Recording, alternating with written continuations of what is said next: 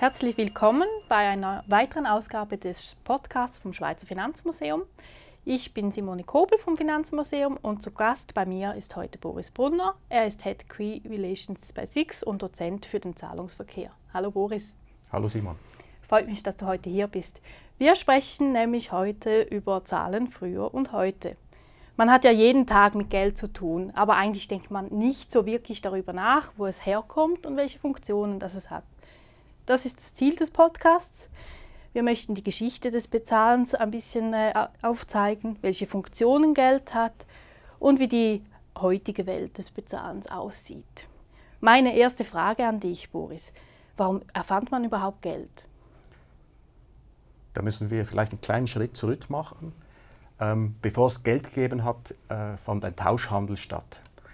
Ähm, und ein Tauschhandel ist mit einigen Herausforderungen verbunden. Und ich mache da mal ein kleines Beispiel, dass man das besser eigentlich auch, auch äh, rausspüren kann. Ähm, Tauschhandel ist mit hohen Suchkosten verbunden. Suchkosten bedeutet, stellen wir uns vor, du seist Bäckerin und mhm. du äh, würdest jetzt für den Winter brauchst ein neues Kleid. Geld gibt es nicht, das heißt, du musst dir auf die Suche gehen auf, äh, zu einem Schneider, der bereit ist, dir für, sag ich mal jetzt 100 Brötchen ein Kleid zu schneidern.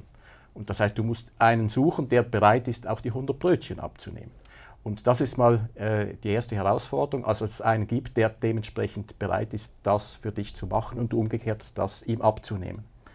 Ähm, die äh, weitere Herausforderung ist die Teilbarkeit, sagt man dem. Also der äh, Schneider steht da mit 100 Brötchen da, das äh, würde ja noch gehen. Vielleicht braucht er aber nicht 100 Brötchen, vielleicht sage ich, ich brauche nur zwei oder drei. Der kann dann aber nicht ein halbes Kleid schneiden, oder? Also da sieht man, man ein Gut, das teilbar ist und das andere, das nicht so gut teilbar ist. Und das ist eine gewisse Problematik. Und der letzte Punkt ist noch die, die Werterhaltung ähm, sage ich mal, wenn wir bei Beispiel bleiben, du hast 100 Brötchen, hast du ihm gegeben, was macht er jetzt mit 100 Brötchen? Der kann die gar nicht alle essen, das heißt, die gehen alle wahrscheinlich kaputt.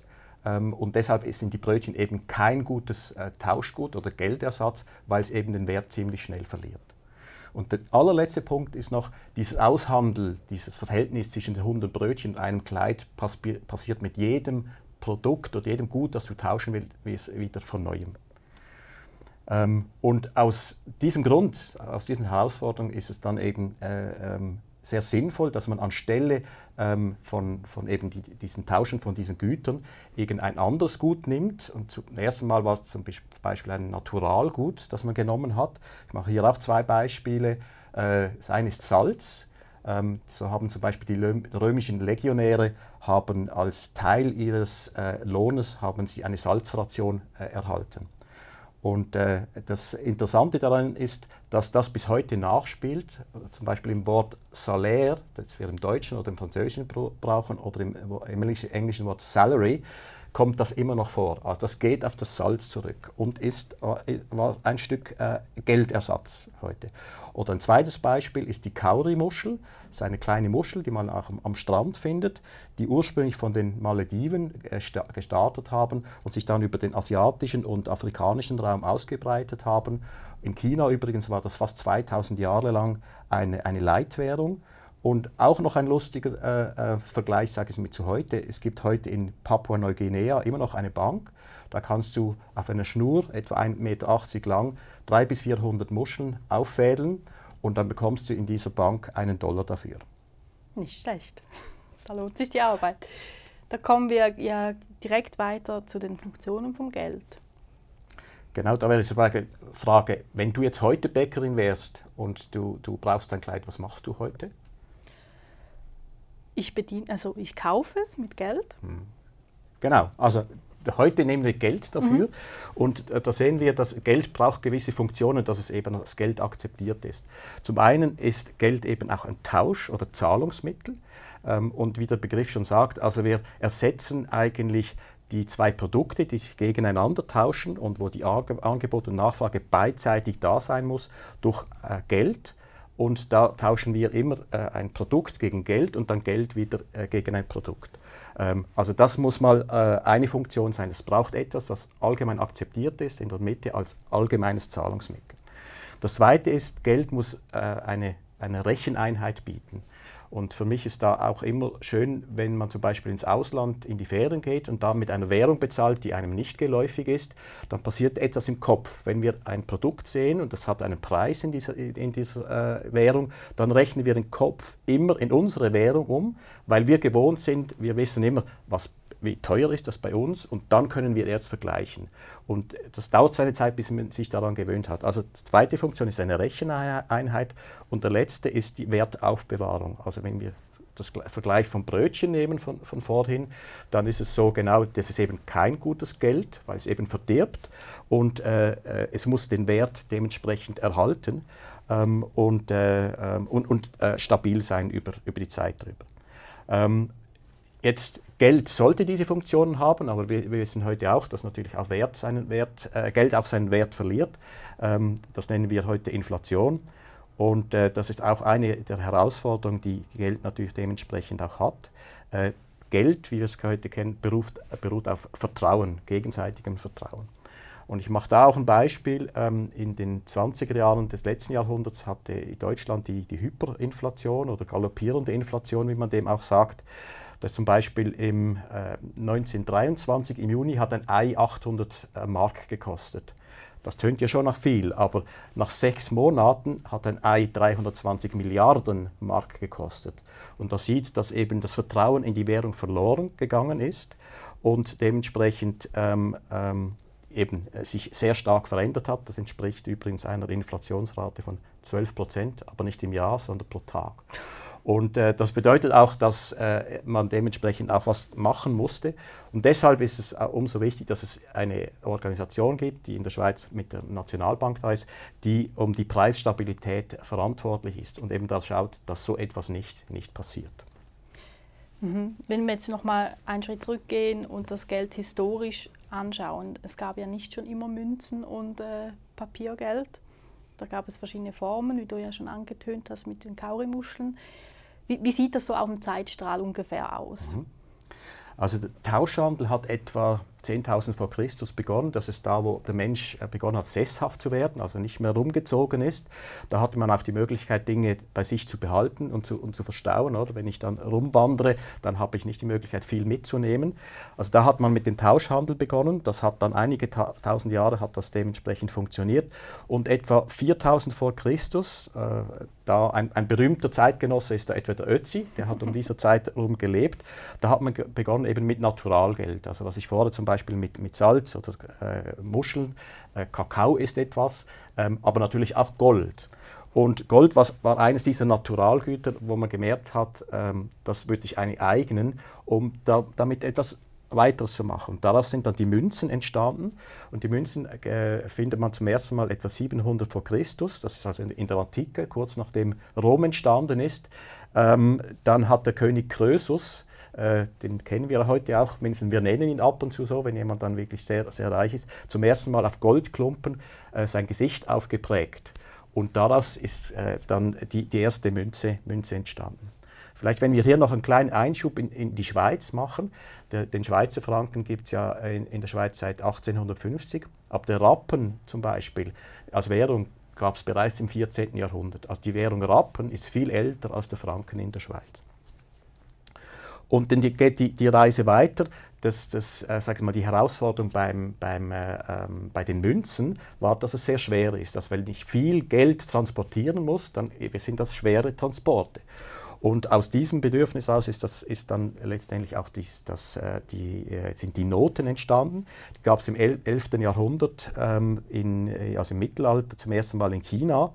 In Europa ist das, dann, das Ganze erst im 15. Jahrhundert nach äh, Spanien gekommen. Und ich die letzte äh, größere Veränderung gab es dann noch im 17. Jahrhundert. Da äh, hat es zum ersten Mal das Buchgeld gegeben. Also das Geld, wie wir es heute kennen, also eben nicht mehr in Bargeld, sondern auf dem, auf dem Konto, auf dem Papier oder irgendwo auf dem, auf dem äh, Bildschirm, das man sieht. Ähm, voilà. Das ist etwa die, die, Geschichte, wie sie entstanden ist über die, über die letzten äh, 10.000, 12.000 Jahre. Genau, du hast es genau äh, gesagt. Das Buchgeld, das hat auch wieder eine kleine neue Welt eröffnet. Damit wurde das Geld viel transportierbarer. weil man es eben nicht mehr physisch verschob. Da finde ich auch äh, eine Anekdote aus der Schweiz sehr spannend. 1906 wurde der Postcheckdienst noch vor der Gründung der Schweizerischen Nationalbank eingeführt. Kannst du mir vielleicht sagen, warum war das so eine Pioniertat? Also man muss wissen, dass die, die Post, die gab es bereits schon im äh, 1850er Jahre rum. Dann hat die in der Schweiz ähm, hat die als erstes damit begonnen, natürlich äh, der äh, Versand von, von, von, Briefen und, und größeren äh, ich, äh, Paketen und der Transport von Geld gehörte natürlich auch dazu. Da war das Geld noch auch ein physischer Transport und das war auch mit der Grund, warum die Post als erstes damit, damit begonnen hat. Ähm, und die hat dann äh, äh, bereits schon Möglichkeiten angeboten. Und 1906, wie du gesagt hast, haben die den Postcheckdienst eröffnet. Ähm, das war in Europa eine Seltenheit, das gab es so noch nicht, dass man eben äh, an den Schalter gehen konnte und, und Geld überweisen äh, konnte. Äh, ich glaube, nur Österreich und Ungarn hatte so äh, was Ähnliches noch, aber sonst war es tatsächlich eine Pioniertat. Ähm, in, in Europa gab es das sonst, sonst so nicht. Dann kommen die 50er Jahre mit der ersten Kreditkarte. Da gibt es auch eine ganz lustige Geschichte, wie es zu der kam, sagt man. Genau, und zwar sagt man, dass ein Herr McNamara in New York ähm, ein, ein, Mittagessen hatte und als er zahlen wollte, hat er dann festgestellt, dass er sein äh, Portemonnaie vergessen hat. Und äh, dann hat er sich gesagt, ja, was mache ich jetzt? Ähm, und dann hat er dann im, im, Restaurant gefragt, ob er denn nicht seine quasi Visitenkarte hinterlegen könne, weil er dort ab und zu bezahlt und äh, er quasi mit seinem guten Namen bezahlt, bezahlen würde.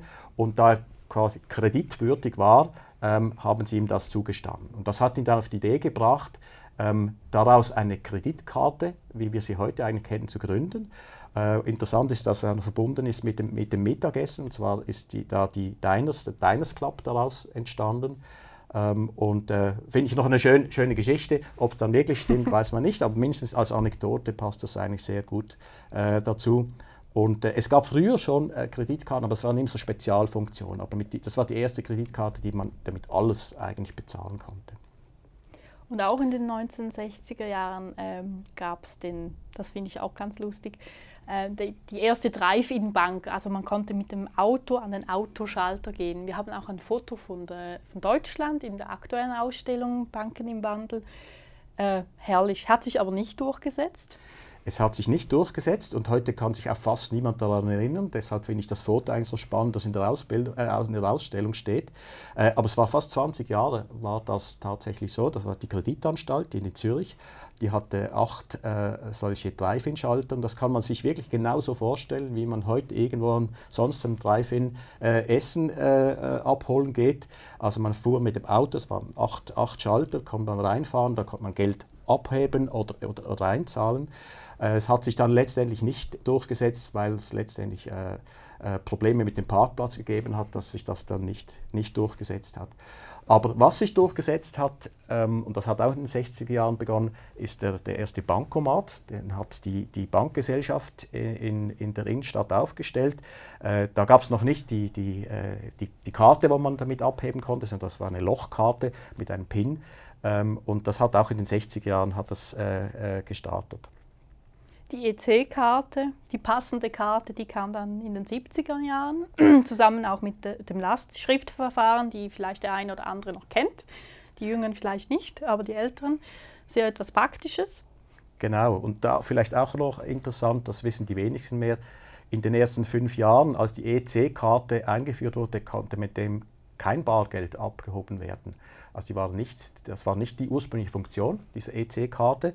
Und die, das, die Antwort steckt schon im Begriff EC, das steht nämlich für Euroscheck. Das war die Garantiekarte des Euroschecks. Also wenn man in den Laden gegangen ist, mit einem Scheck bezahlt hat, dann hat man die Karte hingelegt und auf der Rückseite ist die, war die Unterschrift drauf und damit kommt man dann gleichzeitig be belegen, dass das die Unterschrift ist. Und erst nach fünf Jahren ist da, äh, hat man das ergänzt zur äh, Garantiefunktion des Euroschecks, dass man damit auch am, am Bankomaten abheben konnte. Und dann, äh, sag ich mal, wenn man die Reise jetzt ein bisschen noch weitermacht, in den, in den äh, 90er ähm, Jahren oder Ende der 90er Jahre, ähm, hat es dann die, das erste E-Banking gegeben. Da hat die Kreditanstalt, war die erste, die das, die das eingeführt hat. Ähm, hat mal noch Vorfunktion gegeben mit, mit dem Videotext, ähm, aber das hat eigentlich nicht so einen großen äh, Anklang gefunden. Aber das E-Banking hat dann, äh, wie gesagt, in den äh, Ende der 90er Jahren hat das gestartet. Und so ist die Entwicklung auch da weitergegangen und man hat dann, ähm, wenn ich das so die letzten zehn Jahre anschaue, in den 2010er Jahren, äh, da wurde Twint eingeführt, äh, 20, 2014, äh, da wurde die elektronische Rechnungsstelle mit E-Bill eingeführt und äh, das Letzte, was jetzt dann auch in den letzten Jahren alle miterlebt haben, ist die Einführung der QR-Rechnung und die Ablösung der alten Einzahlungsscheine, die doch über 100 Jahre in, in, in der Schweiz äh, absolut gebräuchlich waren. Was äh, auch bald abgelöst wird, ist die EC-Karte. Die wird von der Debitkarte von Visa Master immer mehr äh, verdrängt. Generell ähm, ist die Schweiz ja so ein Debitland, habe ich gehört. Das, das, ist richtig. Also es gibt zwar in der Schweiz natürlich es gibt die Kredit, Kreditkarte, es gibt die Debitkarte oder eben wie man früher noch die, die EC-Karte gesagt hat. Aber die, die Schweizer benutzen typischerweise die, die, Kreditkarte im Ausland, wenn sie in den Ferien gehen und in der Schweiz nutzen sie die, äh, die Debitkarte, weil man eben damit auch den, den Überblick äh, hat, was dann auf dem Konto passiert. Weil das Ganze sofort vom Konto abgezogen wird, äh, weiß man, was im Konto hat. Mit der Kreditkarte wird das Ganze auf Ende des, des, äh, ähm, des äh, Monats verschoben. Und man sieht es auch jetzt mit der Einführung der neuen Debitkarte, die eigentlich viele Funktionen von der Kreditkarte erhalten hat in den, in den letzten äh, ein, zwei Jahren, hat es nochmal einen kräftigen Boom gegeben auf, auf der Debitkarte. Das hat dann aber auch, also nicht aber, es hat auch dazu geführt, dass äh, das Bargeld dementsprechend auch abgenommen hat. Und sicher hat auch Corona mit einem, kräftigen äh, Schub damit vorgeleistet. Äh, hätte ich persönlich nicht für möglich gehalten. So hat in der äh, Schweiz die Nutzung des Bargeldes, so für die unregelmäßigen Zahlungen, in den letzten fünf Jahren hat sich fast halbiert. Also es ist eigentlich etwas in dieser Geschwindigkeit, was ich persönlich vor fünf Jahren nicht für möglich gehalten hätte. Mhm. Aber da hat tatsächlich Corona dazu geführt, dass äh, viele Leute gesagt haben, ja, ich, ich, möchte das Bargeld losmachen, ich möchte das, das Geld nicht, nicht berühren. Und äh, die Leute mit, mit der Debitcard etwas bekommen hat, wo man trotzdem immer noch den Überblick hat äh, mit dem, was auf dem Konto passiert, ähm, aber dementsprechend auch das kontaktlos machen kann. Und wenn wir jetzt noch ein bisschen in die Glaskugel schauen, was siehst du da? Also etwas, was ich in, in der ganz nahen Zukunft sehe, und das ist nicht mal nur Glaskugel, sondern das, das wird tatsächlich im nächsten Jahr eingeführt, das sind die sogenannten Instant-Zahlungen. Ähm, das sind Zahlungen, die dann innerhalb von ein paar Sekunden vom einen Konto aufs andere Konto gehen oder normal übers E-Banking ausgelöst werden können. Ähm, das wird im, im, nächsten Jahr eingeführt. Da werden die ersten Banken damit kommen und spätestens bis 2026 werden das in der Schweiz alle Banken äh, dementsprechend anbieten müssen. Und wenn wir so ein bisschen auch in die, in, in die weitere Zukunft äh, sehen oder Sachen, die auch jetzt schon Laufen sind, also ein, einer der Trends ist das Ganze auch kartenlos passiert. Oder? Also das Ganze wandert von der Karte hin zum Handy oder auch hin zum, ähm, zum, zum, zu der Uhr oder vielleicht in Zukunft mal auch in die Brille, was immer es dann äh, sehen, äh, sein wird. Das heißt, äh, man braucht die Karte physisch gar nicht mehr, sondern sie verschwindet irgendwo mit, mit drin. Äh, das Bezahlen wird eingebettet in irgendwelche Tools oder Apps, wo man gar nicht mehr äh, sagen, sieht, dass man be be bewusst zahlt. Also der Zahlungsprozess wird ganz, ganz einfach ähm, und, und, man sagt eben seamless oder, oder nahtlos. Ähm, und äh, dementsprechend ist aber, sage ich mal, auch umso wichtiger, dass man immer noch wahrnimmt, dass, das dann, dass man bezahlt, äh, ähm, weil eben weil der Bezahlprozess dann nicht mehr nichts kompliziertes mehr ist, aber äh, dann dementsprechend natürlich auch trotzdem erlebbar sein muss. Damit man eben den Bezug nicht verliert. Zu, genau, zum, genau. Denke, das ist man ganz weiß, wichtig. wie viel das man auf dem Konto hat. Richtig. Genau. Da sind wir eigentlich schon fast am Ende unseres Podcasts. Vielen Dank, Boris. Ähm, gibt es was, was du den Zuschauern, Zuhörern äh, unbedingt möchtest mitgeben, was sie, was sie behalten sollen von dieser Ausgabe? Also für mich ist immer noch so, dass Bargeld eines, eine der wichtigsten Erfindungen, äh, Entschuldigung, das Geld eine der wichtigsten Erfindungen äh, ist, die, die die Menschheit je gemacht hat. Ähm, wie gesagt, es, es, erleichtert viele Dinge. Ähm, ähm, ich glaube, wichtig ist, dass man trotz allem dem sage, Sorge trägt und, und, und schaut, wie man es dem, dementsprechend auch, auch einsetzt und nutzt. Ähm, und äh, dass man die, den, den, Überblick äh, behält und äh, aber trotzdem auch offen ist für, für neue Dinge. Mhm. schön gesagt. Also wir sind ja auch froh, müssen wir nicht irgendwie 20 Kaurimuscheln äh, mitnehmen oder irgendwelche ganze Koffer voller Papiergeld. Das macht das Leben schon einfach. Absolut. Ich möchte das auch nicht. Ich bin froh, ich habe schon Mühe, wenn mein Portemonnaie irgendwie mit zu viel Münzen drin ist, die ich dann ab, ab und zu trotzdem noch habe. Aber eigentlich möchte ich das, das schwere Zeugs nicht mit rumtragen. Schauen wir, ähm, wie es weitergeht beim Zahn. Herzlichen Dank nochmals für den Besuch und herzlichen Dank auch an die Zuhörer fürs Hören des Podcasts und äh, bis bald wieder.